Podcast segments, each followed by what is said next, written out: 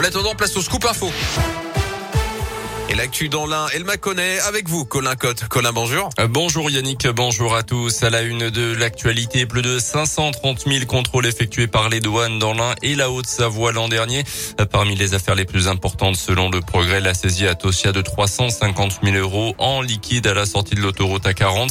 Et l'année 2022 a également démarré sur les chapeaux de roue. En cinq jours, début mars, les douaniers de Bourg ont trouvé une cargaison de cannabis dans deux poids lourds. La lutte contre l'habitat indigne s'intensifie en loire depuis le début du mois de mars, une plateforme sur Internet permet aux locataires et aux propriétaires de déclarer une difficulté dans un logement. Avec Histologe, c'est le nom de cette plateforme. Chacun peut décrire la situation en question et poster éventuellement des photos des lieux. Les services de la direction départementale des territoires se chargent ensuite de traiter le dossier en collaboration avec différents acteurs.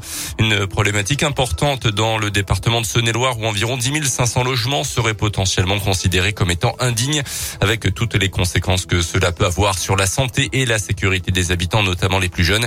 Cécile de Dienne est en charge du service habitat et construction. Tout dysfonctionnement dans son logement, ça peut être la présence de moisissures sur les murs, des fenêtres qui ferment mal ou qui laissent passer les courants d'air, donc la personne est dans l'inconfort. Il peut aussi, pour certains cas, avoir une sur place quand on a des suspicions, par exemple, d'intoxication monoxyde de, euh, carbone, pour euh, vérifier qu'un logement est bien euh, propre à l'habitation, la présence de marchands de sommeil. Euh, là, ça nécessite euh, des visites sur place qui sont qui sont rapides, hein, en quelques jours, en quelques semaines. Les gens lancent pas une bouteille à la mer avec une incertitude. Il y aura de toute façon un retour. Et depuis le lancement de cette plateforme Histologe début mars, trois signalements ont déjà été effectués, 130 signalements sur toute l'année 2021 en format papier.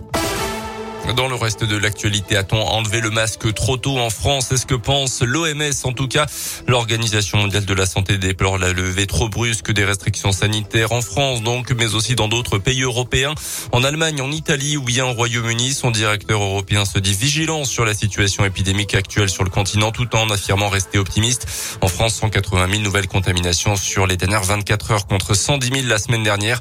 Le gouvernement a-t-il levé trop brusquement ces restrictions? C'est la question du jour sur Le discours très attendu du président ukrainien aujourd'hui devant le Parlement, ce sera à partir de 15h à l'Assemblée nationale. Ce matin, Volodymyr Zelensky a alerté dans une nouvelle vidéo sur le sort tragique des 100 000 personnes prises encore au piège à Mariupol. D'après lui, grande ville du Sud, assiégée et bombardée par l'armée russe. Pas de médicaments, d'eau ou de nourriture pour les habitants. Ce mercredi, Joe Biden, le président américain, s'envole pour l'Europe. Il participera demain à plusieurs réunions de pays occidentaux. En basket pour terminer, je rappelle la défaite inquiétante de la Gilbourg hier soir en Eurocoupe face à Ulm. Il faudra désormais un miracle pour que la Gilbourg se qualifie pour les huitièmes de finale. C'est tout bon.